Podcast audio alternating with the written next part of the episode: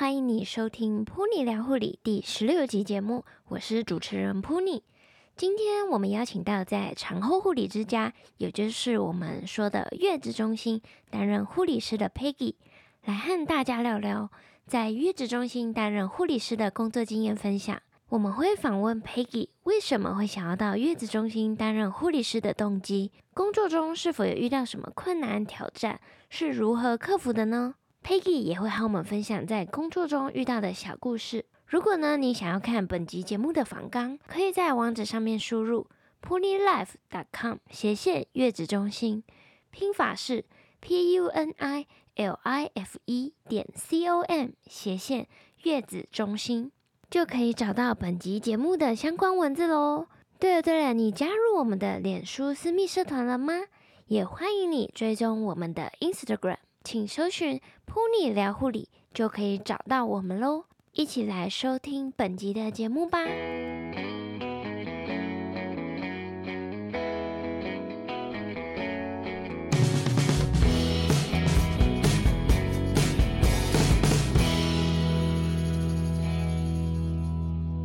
Peggy 你好，欢迎你来到 Pony 聊护理的节目当中，请你和大家做个自我介绍。大家好，我是 Peggy，目前待过两家月子中心阿成。中间从事回临床在三种的肝胆肠胃科两个月，就是试过过后发现产就是比较喜欢产后的氛围，然后再回到现在这个产这个月子中心工作了迈入了第二年，然后在第一家月子中心也待了三年，所以总 total 在产后界待总共待了有快五年的经验。那一开始一样，我们现在问一下 Peggy，你为什么会想要当护理师呢？嗯，当初来念护理，主要是家人的建议，觉得我的人格特质很适合，加上在这份工作中，只是能确保，只是未来不好不难找工作，然后也询问下我的意愿，觉得如果不排斥，就踏入了这条路。那选择这个产后的部分，其实是，呃，比较喜欢就是生老病死中的生的这一块。就是迎接新生命的这个氛围啊，会比较愉快。加上从小的时候就喜欢小孩子，其实当初如果没有念护理的话，其实幼保科是我的第二志愿。嗯、然后也刚好毕业的时候看到学校的一个呃网网站，就是嗯脸书社团吧，有刚好 po 到这个职缺，然后就刚好踏入了这一个嗯这个区域。嗯，对。那因为刚刚你有提到，就是你中间两个工作中间，你有就是再回到临床，嗯，两个月，嗯，那想问一下，就是你当初想要回临床是什么原因？其实产后这个科系其实就还蛮好上手的，但是就是大概说，哎、嗯，工作三年中间有想说，哎，想再看看，就是自己能不能再试着回去比较挑战性的工作，再学习其他不同的东西。嗯，只是想说再回去学习不同领域的东西就对了。然后，但是尝试过后才发，就是也可以发现说，其实自己想要的科别是什么。所以最后还是选自己比较喜欢的，就是这一方面。嗯，嗯，那请 Peggy 和我们介绍一下，就是在产后护理之家，就是月子中心嘛。担任护理师的工作在做什么呢？主要是产妇产后的护理及着新生照护。呃，在学校比较很难去学习到的部分，就比较深入一点的部分比较难、嗯、少一点。像哺喂母乳相关知识啊，嗯、还有在期间可能照护中也要教导一些资讯给妈妈，就是呃怎么去照顾母照顾小孩，然后如何继续哺喂母乳。嗯、工作内容大致上是像这个样。嗯，对。那像你们就是需要轮班，就是排班方面的，就是可以跟我们分享一下吗？排班的方式其实就是跟其实应该各个领域跟临床差不多，也就是说、嗯、这个月当月有应休几天，就会按之照此排班。但其实月子中心你说轮班的部分，其实、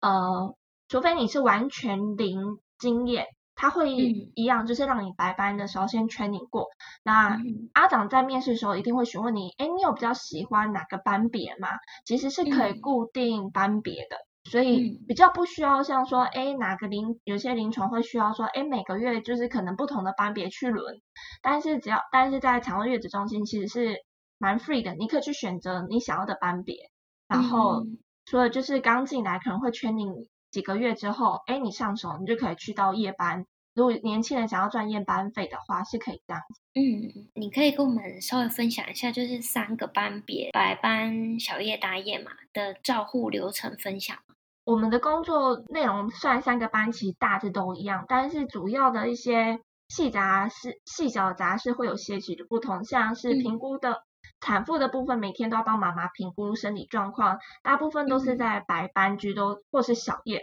因为有些妈妈可能睡得晚，嗯、就可能大致上会在小夜开始活动。那大夜班，除非是妈妈有不舒服啊，或是刚新入住的时候，会有一些身体状况还不稳定的话，嗯、才会遇到。那其余其实接像新入住的啊，new pay 那种，几乎也都是在白班，就跟临床差不多。那小夜班的话，就是会比较常遇到说。A 只消就是消毒婴儿室的期间，那产妇们就会推宝宝，就是接送宝宝他们去房间做亲子同事的时间。嗯、那在这期间，小夜班可能会需要教妈妈新生儿沐浴啊，然后或是教他们回视角，还有宝宝游泳这样子。嗯、再来大夜就可能会比较单纯，就是比较多余的杂事，就是因为爸爸妈妈休息，那孩子们都会回婴儿室，由我们婴儿室照顾。那但是，嗯、呃，可能就是夜里的部分，不是在一个产业的人会以为就是小孩子都夜里睡觉就好了。其实大大夜时间其实也是要安抚啊等等之类的，然后也是会可能说时间到就要起来吃。那这期间可能大夜班会在做比较多的是环境的耗材，呃，补充耗材啊，环境整理，嗯、那直销整个大层楼的各个区域做直销，然后或是协助夜里有需要的妈妈这样子。嗯，那这边可以偷偷问一下，就是在产后护理之家担任护理师的薪资待遇吗？是每一件待遇，我接下来讲的就是有打听过业界的内容，嗯、但是但是每一间其实就只有些微的落差，嗯、像是底薪的话，就是也就是纯白。嗯刚毕业的话，大概是三万三起跳，嗯、那其余就是按年资这样子去、嗯、去分配，就是你过来你有多少的经验，然后去分配。那夜班费的部分，其实，嗯、呃，小夜的话大概是四百到五百，然后其实月子月子中心没有什么包班费，所以就是夜班你上了几天，大概乘以几天就这样子。所以刚讲完小夜，嗯、像大夜的话大概是七百至八百。那三节的话就是一千到一千五，就是也是有听过没有三节奖金的，嗯，然后每年会调薪的话大概是五百到八百之间，其实有些还会设到门槛，可能你的底薪就是加到调薪调到一个门槛，可能就不会再让你调上去，就固定那个薪水，哦，然后其余的话就是。有的公司的话会有满床津贴，或是说人力短缺的时候的津贴，像、嗯、或是护病比，可能嗯像月子中心界的话，大概会说一比五到六。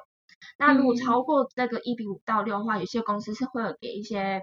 也是会有就是津贴的部分。你刚刚说的一比五到六是就是妈妈跟小孩吗？这样算二吗？还是一？就一个妈妈一个小孩一组的哦，算一组一组算对。哦那想问一下，就是你在刚踏入产后护理之家这个部分啊，就是担任新人的时候，有没有遇到什么觉得比较挑战，然后比较困难的事情呢？嗯，其实我觉得。现在想起来有点不太有太大的印象，可是因为我觉得新环境、新事物都是大家都会遇到的一些困难过程，其实都有。然后这样像我刚刚有提到，就是产后这部分是学生时期比较没有注重的部分啊，所以很多东西都是从零学起。所以我也很庆幸第一间的学姐们啊，帮我稳扎稳打，也都很愿意教我这些东西。那其实这过程的辛苦都会告诉自己说，这些东西都不算什么，因为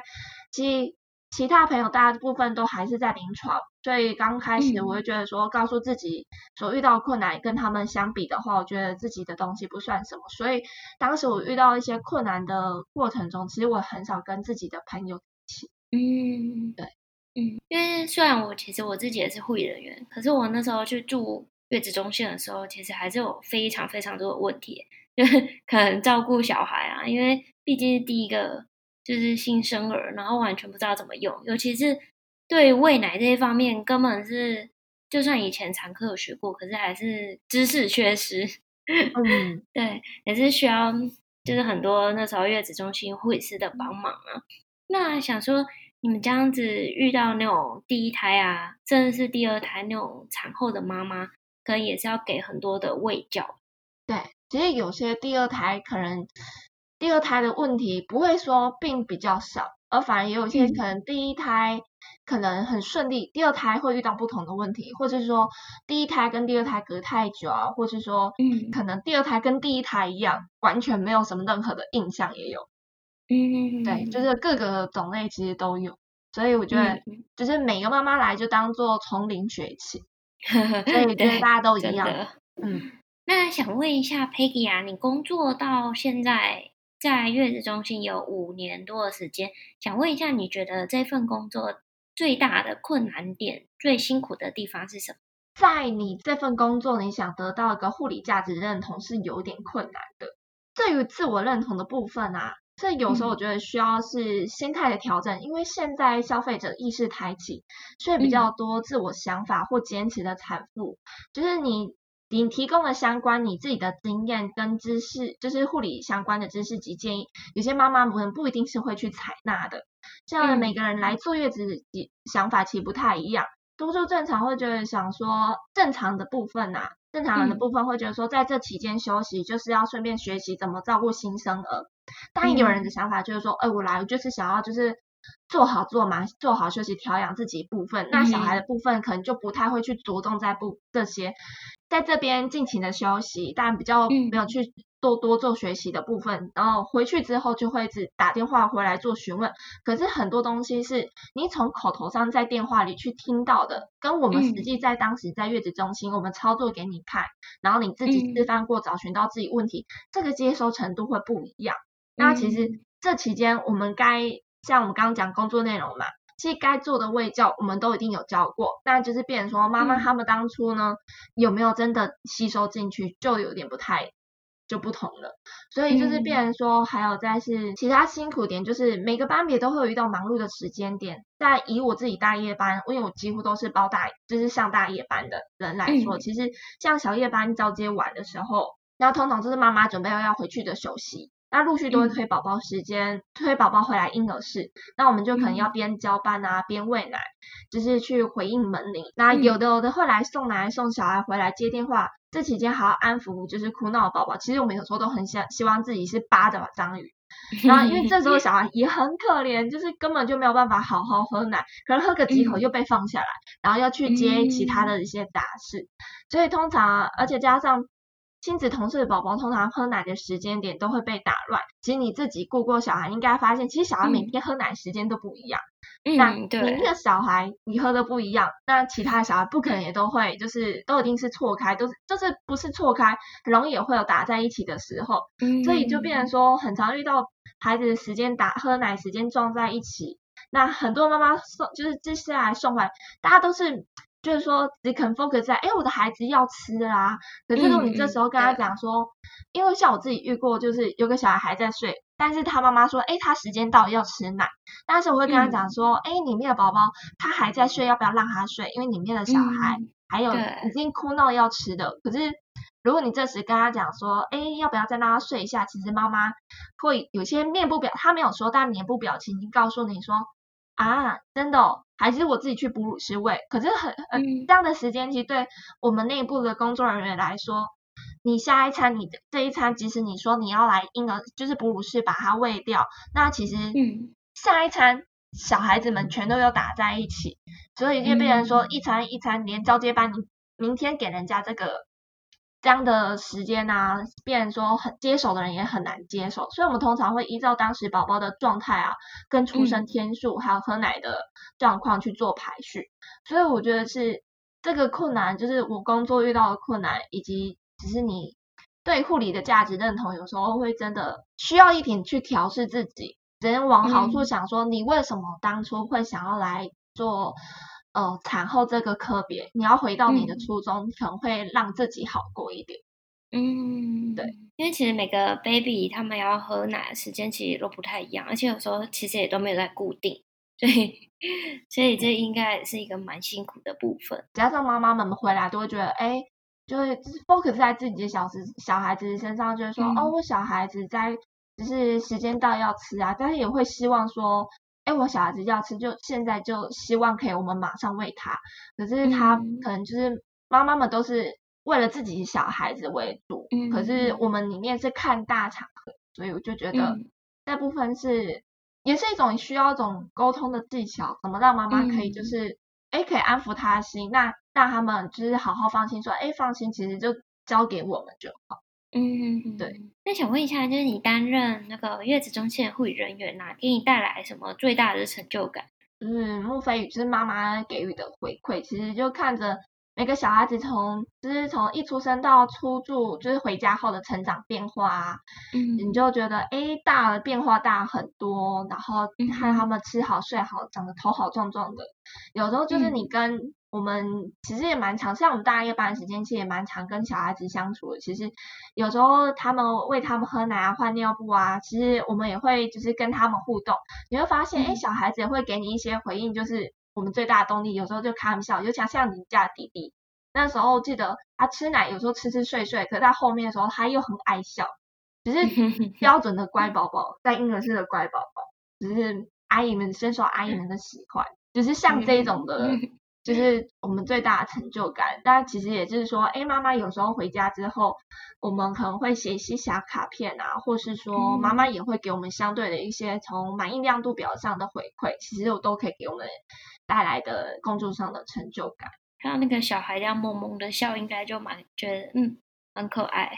对，你是真的就是如此。可是哭的时候就很可怕，呃，尤其是不是会有那个什么婴儿什么效应嘛？一个哭就会有很多个一起哭。哦、对，所以有时候妈妈们我们都会说，其实我们会给予妈妈会反映说，哎，夜里的状况，让他们好衔接说，哎，你家里。或是说，你有时候有些妈妈会二十四小时亲子同事，那让他们去好好衔接，说，哎，你回到家的可能。所以我们有时候婴儿室都会稍微回报一下状况，我们就说，哎，有时候在婴儿室啊，可能睡不好，亲子同事就睡很好。我们就说，哎，有可能是遇到这样子，让妈妈不要太紧张，因为就像你刚刚讲，一个婴儿室会有团体的生活的时候，会影响一个影响一个影响一个。嗯嗯，对。但你家弟弟真的很好睡，在那种吵闹环境下，他都可以睡很好。他到现在还是很好睡。哎，这样真的很好，这是所谓的天使宝宝。但是，这有些妈妈们就是会非常第一胎的会小心翼翼说啊，小声一点，你不要讲太多。曾经我遇到，就是进去房间，孩子在睡觉，妈妈在询问，爸爸妈妈在询问问题，但他们就非常小声，小声。然后爸爸稍微讲声大点，妈妈就说：“你小声一点啊，会吵到小孩。”可是人家不是说小孩会习惯吗？就是如果你习惯在一个比较吵的环境，然后如果他安静的话，之后反而会比较不好带。其实不一定，不一定哦，要看小孩子的气质。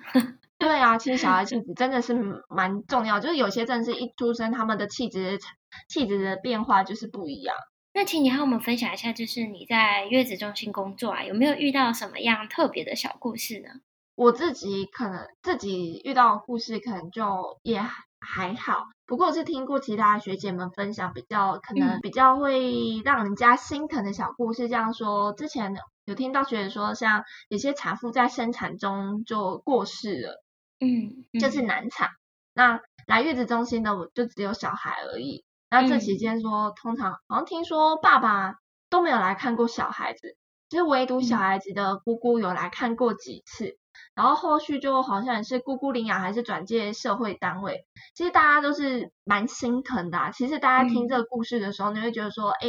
其实生是一个很愉快的氛，就是一个新生命的来临是一个喜悦的嗯气氛。结果你听到是，哎，主要的妈妈离开了，然后变成说，哎，后续这小孩的故事，其实你会觉得有点让人家心疼。嗯嗯，对，嗯对。那想问一下，就是如果有听众啊，他也想要就是走产后这一条路，就是可能想要担任月子中心的护理师，你会给他们什么建议呢？是不是有要先准备什么？其实月子中心的工作其实很好上手，所以大致上一样，只要你肯学，然后你也是喜欢小孩的，嗯、然后有耐心，其实你没有任何的基础都没有关系，因为我们其实都是从零学起的。然后，因为就讲嘛，很多东西都是你在学校很难学到，所以大家都是来都是从零学起。那只是说，嗯、呃，台北月子中心啊，其实这一这个哈这一个月子中心界的竞争力蛮大的。那每一家月子中心都都有一定大的寿命。像我刚入行那一年的时候，到现在真的很有感觉。像我就说。有些不是有满房津贴吗？我记得我入行那一年的时候，嗯、几乎每个月都有办法领得到。那后续真的是一到我第三年的吧，一年下来大概只有领两次满房津贴。所以业绩差很大，嗯、所以变成说，如果真的有想要存钱的人，就要去三思，因为没有升，就是如果可能就是住房率没有很好，就会批半。所以就变成说，嗯、如果你在投履历的时候，你可能要稍微筛选一下月子中心的。嗯嗯，就是呃，这个是非常现实的部分，所以就大家就是自己评估就对了。那如果你没有担任，就是如果你没有在产后这边担任护理师的话，你还会想到哪个单位呢？或者是其他的产业？这问题其实我觉得跟我一样，都在产后界的学姐都有讨论过。其实这个问题呢，嗯、对于像都是像我们单身的，就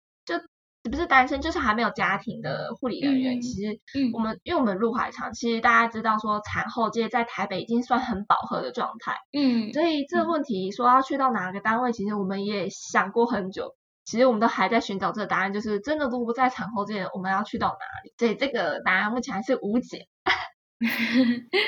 当月嫂啊，感觉不错哎。